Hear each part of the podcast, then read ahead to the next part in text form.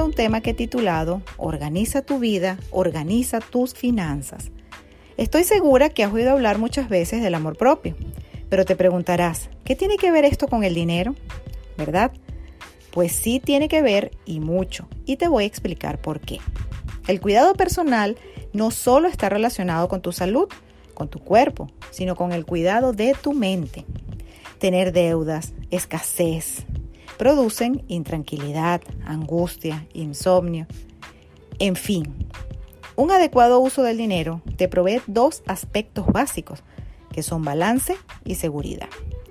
Cuando se habla de amor propio, no solo incluye el cuidado del cuerpo o comprarse ropa, dedicarse tiempo para hacer ejercicio, también tiene que ver con la manera en que fortaleces y cuidas de tu mente y de tus hábitos.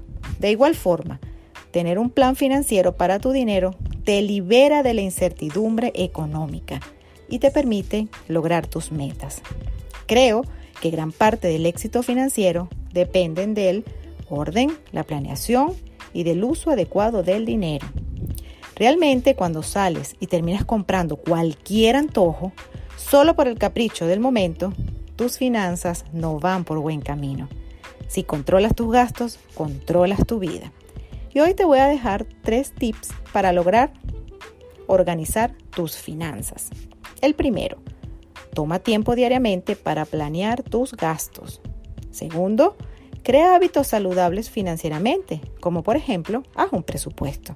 Y el tercero, crea tu plan para el dinero y revísalo diariamente. Y recuerda, al cuidar de ti, estás cuidando de tu dinero.